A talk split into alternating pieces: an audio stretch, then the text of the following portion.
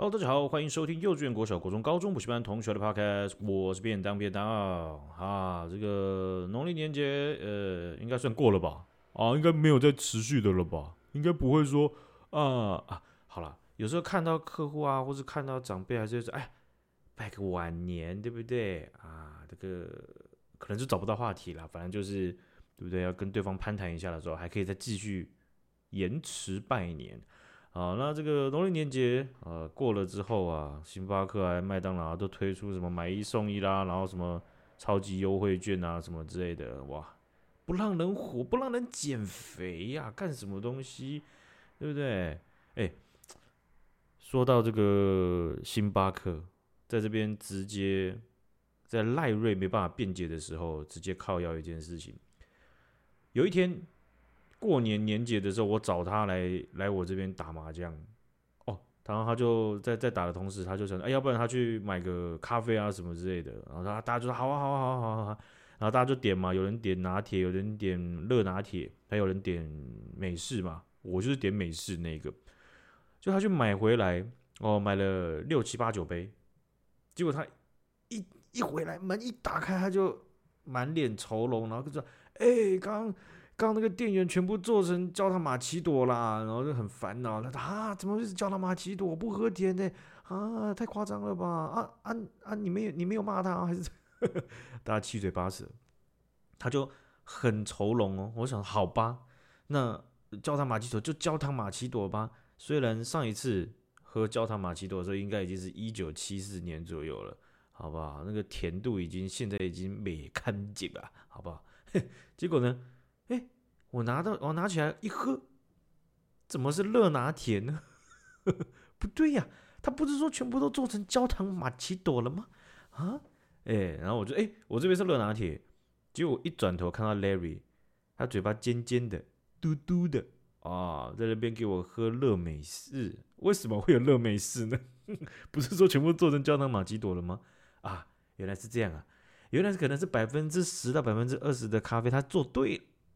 但是其他都做错了，但是啊，他还是想把那杯热拿那热美式挺起来，不想要给我喝，或是给其他人喝，因为他自己的对就没有问题了，别人的错那就满脸愁容，装一下就好了，对不对？然后他这边，这给我喝热美式，哦，不得了，这个小家伙，哎呦，啊，这这不行是吧？这正儿八经的说呢，这这得举报，哎，这不行，这个怎么样都不符合咱们社会主义核心价值嘛，是吧？那你自己过过好就行了嘛，那大家不是要一起过得好，要要差大家一起差吗？对不对？那我应该在他热美式里面加加一下我的焦糖玛奇朵还有热拿铁，对不对？把它套一套啊、哦，干什么东西？好。那这一集呢，会是在年节尾巴和结束的时候啊，便当单打独斗的最后一集了哈。这个 Larry 啊，他很快会再度回归，好不好？那这一集呢，我们就简短的来看一下，在这个最近呢，啊，有什么不法之事可以值得我们关心的了哈。首先，我们先把目光移到日本啊，这个日本的大阪。哦，他们这个有一间公司啊，叫做新盛源。好、哦，新这个新呢、啊、是三个金钱的金啊，这个这个是怎么叫叠字吗？还是三叠字？哈，新盛源商贸株式会社啊，这间公司的老板啊叫郭艳红啊，这个名字一听到，哎，这个中国人是不是啊？郭艳红，郭艳针对艳红这个名字啊，我。非常印象深刻的就是刘彦宏啊，不知道的这个学长姐呢，可以上 YouTube 吧，去打一下刘彦宏老师，你就会看到，呃，他的精美的这个这个这个英文啦哈。Hello everyone, my name is 刘彦宏啊，这个 I'm from 常熟 Campus。哎呀，那个不知道这也是多久之前的迷因了，非常经典啊。My name is 刘彦宏。好，这个老板郭彦宏啊，他这这间公司开起来，他主要就是主打的就是中国的这个食品啊。啊，那那客人我想应该也是中国人啊，或者是日本公民也都有啊。那他就开在这个大阪市的中央区。日本警方，你看马上就跳出这个关键了。日本警方直接把它设定为呃这个过性嫌疑犯，因为啊，艳红老板呢，他在二零二二年的年末啊，一个月内他就用他就透三次透过国际包裹的方式啊，去进口就包弄了一堆那个鸡脚哦，还有那个鸡肉香肠哦等等的东西，总共啊呃超过十公斤。哦，他那一个月就就很频繁的去做这件事情，他那个量也不是到像是那种呃商业上这么的大量啊，但是他就是一个一个包裹的，他是有在做这件事情啊。那这个包裹啊，从中国寄出去之后，咚咚咚咚到了日本的关西机场啊，他们这个机场有动物检疫所嘛，结果在检查包裹的时候，哎，就发现了日本警方啊，呃，就发现。这个收件人啊，他其实算是惯犯了啊，然后就展开展开这个逮捕行动。日本警方呢就追查之后啊，就发现了郭彦宏啊，他是怎么样呢？好比方说他那个鸡肉香肠，清蒸鸡肉香肠，他那个是那种呃真空包装的啊，就小小一条，然后绿色的包装，他把它包起来，两边旋紧，然后用那个呃铁铁环啊、金属环什么的，好，再把把它密封起来。啊，那每一根呢，它是以一百五十日元的价格购买，好，然后到了日本当地，他收到货了之后呢，就用三百块日币啊卖给居住在日本的中国人，啊，那这件事情呢，他不是第一次做，在过去啊，啊，就就是已经他他被警告了非常多次啊，我看那个日本媒体他在报道的时候啊。就说从二零一八年起啊，他就因为走私被警告过三十四次。哦，他为什么会逮捕他？就是因为他已经是累犯，而且是高度恶意的。哦，你就是一直做，一直做，一直做，一直做，一直做三十四次，好不好？总冠军赛他就直接进口三十四次周思齐。哦，还是哈还敢算兄弟啊？赖瑞不在还敢算兄弟啊？谁来救我啊？怎么办呢？啊？啊，这个等他下一集再再来帮我平反一下，好不好？啊，谢谢各位。谢谢各位象迷的爱戴，谢谢。啊，那刘彦宏啊，不是郭彦宏啊，他作为这个公司的老板呢、啊，屡次的啊，不断的，即便被警告，他也心知肚明这是违法的，还是一直走私，结果啊就被逮捕了啊。那日本的媒体啊，这个也有也有去做报道啊，他的脸呢、直接从。进那个什么车汽车外的那个镜头啊，直接照进去拍到他在这个汽车上的那个被逮捕的那个脸呐啊！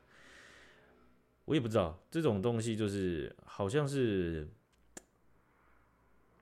他们觉这个艳红觉得没差吗？哦，我想他应该真的很真的觉得就是侥幸心态吧。而这个侥幸心态就是我相信也有一种就是反正你能拿我怎样？你难道要逮捕我吗？然后逮捕我的逮被逮捕了之后，可是然后还是可能还是蛮油条的。我在想是这样子。然后被逮捕之后啊，这个郭彦宏他就讲啊，哎，这个物品不是我订购的，这个是我买某一个东西他们会送的啊。那那这个这个非常牵强，你要买。我们以前都有看过那个新闻吧，或者是有一些呃，这个学长姐哦，从中国的这个淘宝买东西的时候，她不是以前不是有那什么非洲猪瘟吗？哇，非洲猪瘟那个时期啊，他们送的可勤了，是不是？哎，然后就就被报道出来，其实以前就有送，就送一个小肉条，真空的小小小香肠什么的，然后就把它塞进去。你要送，你跟我讲一下嘛，对不对？好，这件事情是很吊诡的，对不对？你你中国。它是这样子的，很多国家它为了防止禽流感或者是这个非洲猪瘟，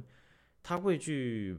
把许多的国家按照科学的数据，它去分分级啊。好比说，你有些国家它是不需要去限制他们的肉类加工品进口的，有一些国家可能他们有贸易的这个这个合作，但有一些国家呢，它是非洲猪瘟或者禽流感的重度疫情区。好，所以他们会限制你的原原原原始的肉或者是肉类加工品进来，哦这个都不行。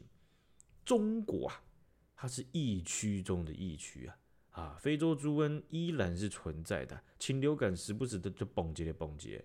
所以啊，中国它是理当啊，就是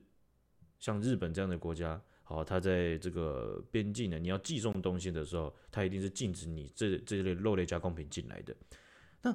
中国常常被人家限制，那你怎么会在寄其他的这个国家的这个包裹的时候，你还没塞漏条呢？对不对？啊，还是说你就是为了赌气，就说啊，那台湾是咱们的一部分，那我必须塞漏条，塞漏条那必定得寄到，那不没没寄到，那不就说明了台湾不是咱们中国一部分吗？中国有违我的事实，不行，我得塞个漏条。啊，那就厉害了，好不好？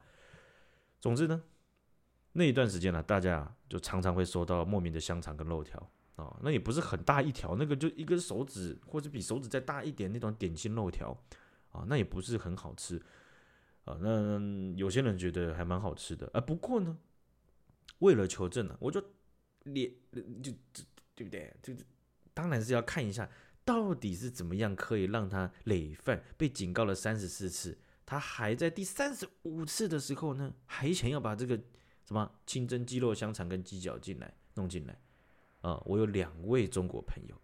一位啊，他就讲着这个清蒸鸡肉香肠味味味还行吧，另外一个是鸡脚真好吃，哎，我也没跟我那个朋友讲啊，因为大概在两三年前嘛。那个时候啊，有一些媒体呢啊，去专题报道啊，就是中国他们在制作这一些真空食品啊的的的的背后的原料啊，是是非常非常之恶心的。好，那有兴趣的学长姐呢啊，也可以去找一下相关的报道哈。他们就是，当然不是指全部啊，那因为。呃，真空食品或者是真空的这种鸡脚啊、牛什么什么肉干啊、什么之类，呃，不是肉干就是啊腌肉啊什么之类的，各种各种的，他们的讲求的原料啊，肯定不是比较好的或是比较新鲜的哦，肯定都会有一些，相较于你正常每一天吃的东西啊，它可能比较差一点，对吧？啊，但是啊，那个。那种制作的背背景呢、我会觉得说，哎，台湾以前呢，在嗯，可能在司法啊，或者是在相关规定没有很完善的时候，应该也蛮恶心的，对不对？可能就是我们甚至没有出生以前，那个做做那些东西的，有一些人可能就有那种不孝商人啊啊，这个乱黑黑心的做法，对不对？啊，可是看当我看到中国的这种这个背后它的原肉肉品来源的报道的时候，我想哇。这个超乎我的理解了，哦，他们就会在好几年前就会有一些人啊，他们花很大量的钱去把一些肉啊囤起来，这些肉呢，他可能就是到处去四处去找，哦，有一些是淘汰的，有些是人家呃屠宰之后不要的，或者是过期的肉品啊，那它来来源四面八方。啊，那他们就会去再把它当做期货，是把它当做一个一种价格浮动的商品，然后把它们买下来，然后囤起来。那这个囤啊，他们会用呃有一些做法会是短期进出的那种，他们就是用冷冻柜。但有一些啊，他们是拿到比较冷的地方去，好，然后呃反正也是把它储存起来，啊，然后去腌啊，去用药水泡啊，好，那那一些东西啊，他们有一些，他们他们就是肉，啊，各种的肉。哦，你也不知道里面到底混了多少动物的肉。那这些东西它过期啊，它被药水泡了之后，它的腐败的味道会被压制下来，然后它氧化的速度会减缓。可是它还是死的，还是过期，还是腐烂的。那这一些肉啊，当时看到报道就是说，他们会透过火火车运送，好，因为它的这个量和重量非常大，然后他们就吞吞吞，好，就运送到目的地的那个转运站。但是在刚开始开的时候啊，它的那一些肉品呢，哦，会因为气温变化或怎么样的，哦，它会开始溶解，所以血水跟药水会从车厢货柜箱流出来，然后那个味道奇臭无比呀，啊，那到了呃目的地，它要加工的时候，他们会有再用呃化学药水再煮一次，哦，然后有大量的双氧水，然后去把那个肉煮到完全没有味道，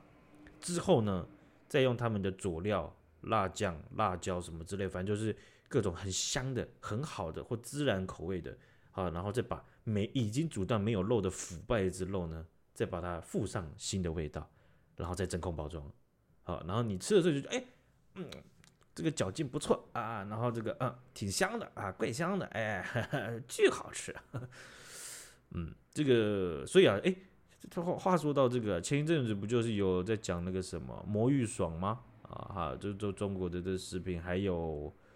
还有什么？嗯，哎，之前那个有含有人中黄的那个食品。好，那我我觉得很难，我们很难去探讨说哪哪一家中国公司它出的哪一个产品后面它制作合不合规范，或者是呃对有没有符合你的标准？那我觉得这是很难的，因为它在中国嘛。嗯，但是呢，我我个人还是会觉得能少吃尽量少吃，体验一下我倒觉得无妨，因为不太至于说吃了之后会会突然有呃。可能死掉，或者是就是有突然，你知道，身体就突然承受不了，这个几率还是相对比较低的啊、但是相比于平常我们吃的东西，它的 会让你身体出状况的几率还是比较高一点。可是如果你是习惯它一直吃的话，那我自己会觉得可能还是要降低一下，因为 很特别吧，就是就是在这些报道的脉络底下，我想国际媒体它能够。报道出这样的议题，我你看学长姐们，我们也也看了很多中国的议题，有点像，诶，当我们听到一个议题，哦，它有中国在中国有很大的问题的时候，有时候可能是它背后已经发生了，时间已经很久了，甚至规模很大了，只是等到我们看到这个议题的时候，它是已经严重到不行了，才才有足够能量去关心，对吧？所以啊，看到那个肉类加工的这个在中国的情况啊，哇！我只能觉得一叶知秋，自我警惕，少吃为妙啊。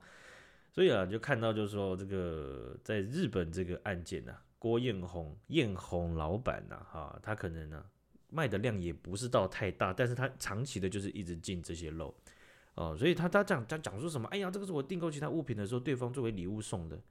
他可能就想说，哎呀，你看，那那咱们中国那个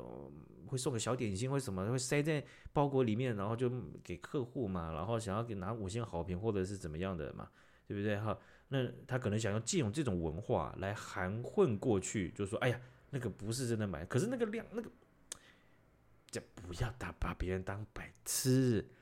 啊！而且啊，就算是送的，你也是累犯了啊！而且那个量也是大到。别人要开罚你，他的法律就写在那边的，啊，那你要你那你要进，那你那这就是你的问题了，啊，对不对？因为日本日本的海关也好，日本政府他们很单纯，中国爆发禽流感，而且也有非洲猪瘟，啊，如果你你透过单纯的包裹，你就把疾病带入带入日本的话，你也不会为此买单呢，甚至就算就算知道是你作为破口，嗯。我想他也没有，他也不会觉得那个真的是他该负起最完全的责任吧？啊，对不对？哦，人家有这么多的这个畜牧业，然后呃，这个这个不管是禽流感还是非洲猪瘟，都会影响很严重嘛，对不对？啊，所以啊。在他们的现有法则底下，他们这个呃家畜的传染病预防法呢，在二零二零年的时候有修订，然后现在最高罚款以个人来讲的话，最高罚款是一百万日元到三百万日元。好，那如果你是公司行号的话，最高到五千万日元。啊，所以呃，这个郭彦宏啊，他被作为嫌疑犯啊逮捕啊，我想在这个客观事实底下啊是。非常合理的，而且三十四次啊，也可以说是太客气了一点吗？啊，好，我们来看到另外一件这个呃有关于违法啊和司法这个判决的事情啊，在台湾的，我们大概在去哦也是很久了哦，哦也很久了，我们大概在一百集以前的时候，曾经有一集有报道过。啊，就是在桃园呐、发生一件警方涉嫌滥权盘查的案件呐，哈，就是有一位老师呢，在路上走一走，哎，就被一位警员呐啊，啊盘查。那这个老师就觉得很奇怪，哎，我你是怎么觉得你你可以盘查我？就是我有做什么事情吗？我有你有看到我拿枪吗？或者我有酒醉吗？还是我从哪里犯案现场跑出来吗？我就走在路上，你怎么会突然就走出来走来跟我要盘查？好，在现现现行的这个法律规定底下，你要符合要件，你才能去盘查。好，那事情的结果啊，就是这个警员呢，啊，他呃涉嫌就是违法的去控制住了这位詹姓老师啊，然后甚至还去摔他啊，有一个大外哥的动作，把这个詹姓老师啊，啊，詹老师呢直接摔倒在地板上。啊，那这这个案件呢、当时啊，其实也获得大不小的关注哦，哦，大家就议论纷纷了哈。那后来呢，这一起的司法案件呢、啊，啊，他一度获得不起诉这个远景的这个这个结果啊，但是这个也是阶段性结果了哈。那在这件事情啊，这个延续到现在，我觉得。能够再看到有一个新的进展，我觉得这是还算是蛮开心的，而且是该说有趣吗？应该说这样的事情其实还蛮有示范作用的。因为詹老师啊，他就申请在议，桃园地检署呢，他们就接续的调查，然后结果啊，在在判决上啊逆转了。检方依照公务员假借职务上之机会啊，妨碍自由罪，将这个叶姓远景叶远景呢。把他给起诉了。哦，你假借职务上的这个情势啊，这个机会呢，你去妨碍了这个詹老师的自由。他的意思就是这样啊。那先讲他的这个这个结果哈，就是处刑的结果，就是这个是还可以再上诉的哦。哦，就是如果叶姓远景觉得不合理，他还可以再上诉。第一个就是依照他犯了公务员假借职务上之机会啊强制罪，处以有期徒刑四个月。这四个月是可以易科罚金的哦，就是说你公务员呢，哦，这你职务上有一些机会，然后你去去去犯到强制罪，所以他的他的他的法源根基嗯是是强制罪哦，但是他因为公公务人员，所以有加重的这个这个这个情势。另外一个部分是他犯了公务员假借职务上之机会剥夺他人行动自由罪哦，就是因为我是警察，我盘查你的时候，哎，我。在这个职务上的机会啊，不该去限制你的人身自由，结果我限制你的人身自由，哦，所以所以因为我是公务员，所以就被加重了。那这个判决呢是处以有期徒刑六个月，好，原本刚刚的那一条强制罪是四个月，现在限呃剥夺他人行动自由罪是六个月，哦，都是这是可以上诉的。那但是第二个部分就是说，限制你的人身行动自由这个部分、啊？因为呢，他在公务员身份加重之后啊，他原本的本刑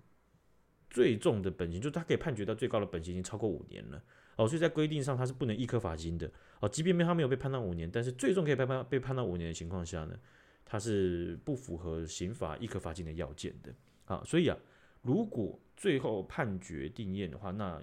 叶姓远景呢就要入狱服刑了哈，这个这这一条是不能易科罚金的。那詹老师啊，他知道这个判决了之后啊，他他甚至在脸书上呢就发文感谢法官伸张正义，而且也感谢一路诉讼之路上大家的相伴相挺，还有支持他的所有朋友。然后，那我这个我也我也去查了一下不同的报道啊，跟这个主要就是要看这个桃园地院啊他的判决理由，我想看一下他是怎么样去叙述。他们在看到现有证据底下，怎么会说，哎，一度原本是不起诉的，然后后来桃园地检署呢，然后就去去做出这样的判决。那在桃园地院呢，他们判决里面就讲到，就是说法官当庭的勘验，他勘验的就是说叶姓员警他身上有密录器的画面，还有就是他们事发当时啊，路口是有监视器的画面的。那詹老师啊，他就独自的行走在公共道路啊，然后就走走走走走啊，没有问题。啊，这个走走走，外他叙述是这样：外表整洁，神色正常，并没有滥用毒品后精神异常、迷醉，或者是啊其他生命或身体发生危害之迹象。就是他就是一个 pure very 正常的一个人，哈、很常看见，就是你走在路上，你不会多看他一眼，你不会觉得他奇怪。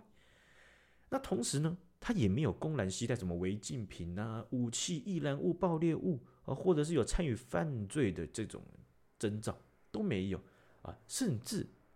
甚至他没有跟第三人有互动的关系，哦，没有说第三个人，他第三方的这个这个人士啊，他是有做以上我刚刚讲的这些奇怪行为，没有，他就走在路上，就走啊，走啊，走啊，走啊，哎，就遇到了夜巡远景的盘查了啊，那所以呢，他就讲得到了叶姓远景呢，啊，他拦检詹老师的时候啊，詹老师。他当下呢是有去质疑，就说：“哎，叶远景，你盘查的法律依据好像不对啊！”就直接，他就质疑了啊，我我什么都没有做，那你怎么会可以盘查我呢？啊，而里面也还叙述到，就说，在这个情景底下，曾老师他是并没有攻击或冲撞警察，或是什么加速逃逸。加速逃逸这边也蛮有趣的，就是就是对，就是他没有跑走的意思就对了啊，所以这个并不符合。警方他发动的查证要件，他没有符合他可以去盘查的要件啊，但是叶远景觉得他可以啊，所以他不可以的情况下，他认为他可以，那就会一步错步步错啊，因为啊，这个判决就指出了叶远景当时啊，在不可以盘查别人的情况下呢，他用身体阻挡了詹女离离去，而且。强制要求他等待支援的警力到场，然后要把他带回派出所去查验他的身份。这个行为已经构成了强暴方式妨碍詹女行动自由权利。哦，你你你你不符合查证要件，结果你你你你当做符合，然后你你你借此情况你限制了詹女啊，然后导致他啊他的这个行动自由权利丧失了，你不准他走嘛，对不对？啊，然后，刚刚他讲到强暴的方式是指强迫暴力，哦，就是指他当场啊，把这个詹老师啊大外哥，哦，直接哦把他从肩膀这样这样扛着，把他就摔下去，摔到地板上，砰那样，唉，我那看看到也是很傻眼，我，但詹老师应该是有一段被这样子的暴力方式，应该是有一段蛮难过的时期要。要调试了哈，就是那个不是在计算你受到多少的物理上的伤害，而是情绪和印象上的哈，就是你突然走在路上，你突然这样被被摔，你莫名其妙啊，即便不是什么刚睡醒还是怎么样的哦，都会是蛮冲击的吧，对不对？啊，那在这个判决啊里面，他还写到，就说啊，在这样子脉络发展底下呢。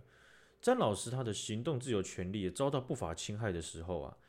啊，这个因为在在在密录器啊，还有在这个路口监视器啊，它显示出来就是说，詹老师在在夜性远景他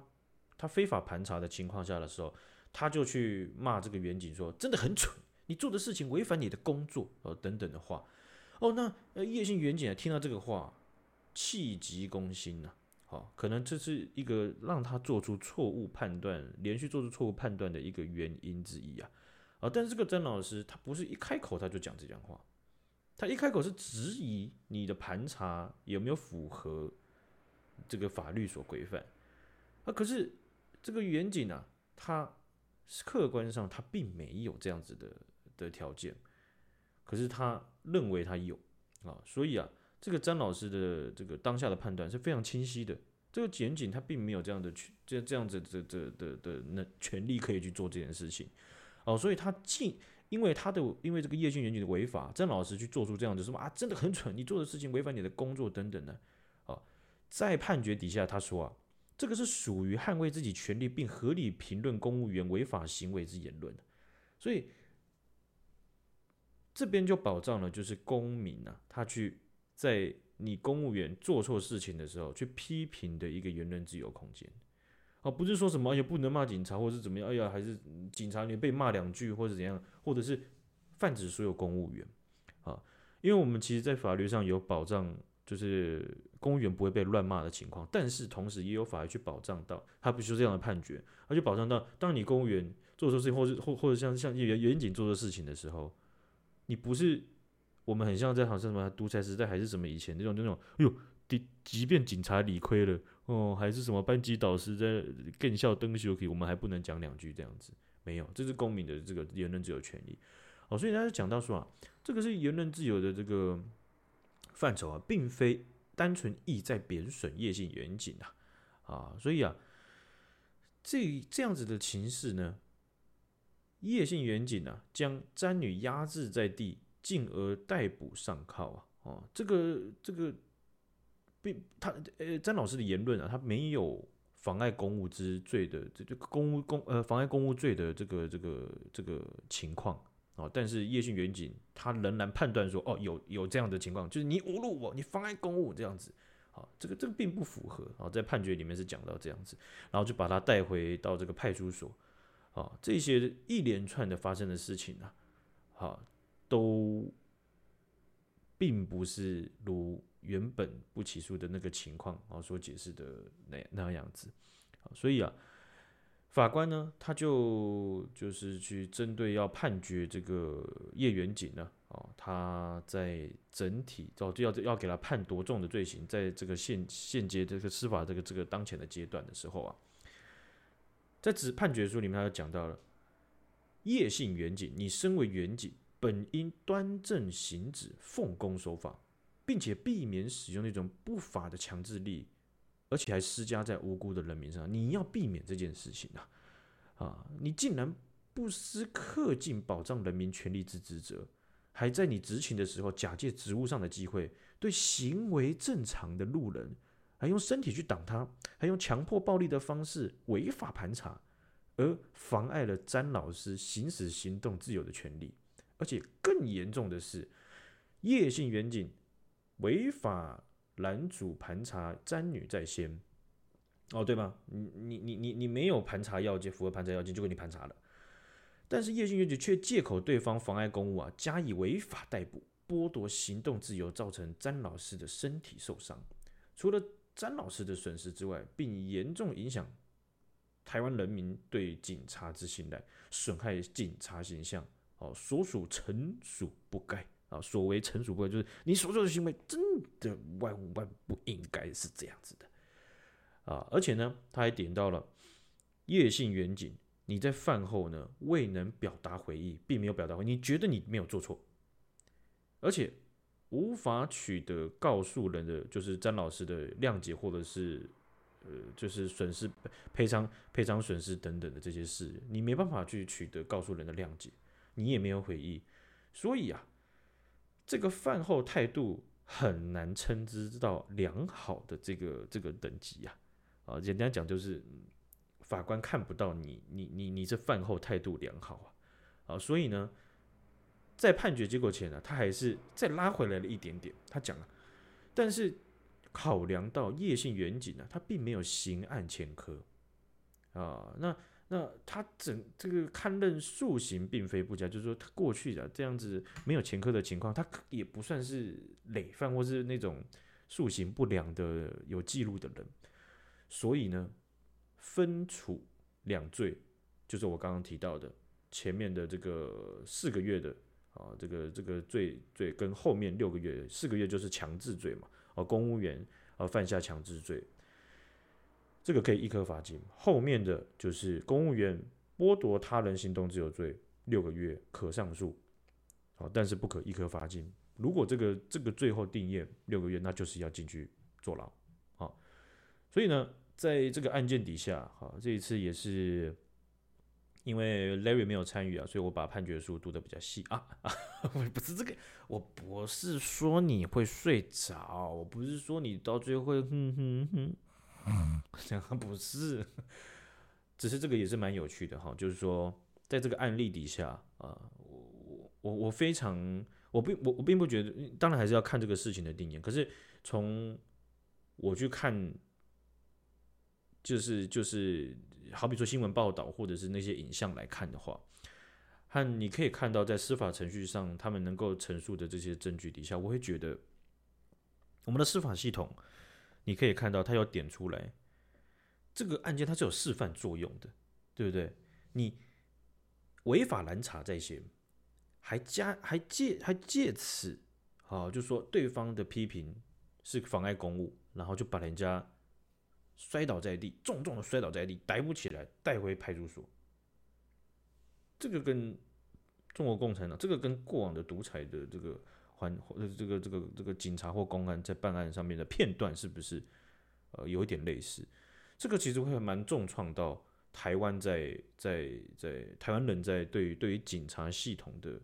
信任和和整个思维。当然，在各行各业，包含警察的呃警方整个警警察系统里面，有很多努力而且好的人。大家，我想了，共同价值是、重叠相同的。我们大家，包含呃，可能有学长姐，她就是警察系统的，或是在在在在正在警专或者警警察这个教育体系里面正在训练的。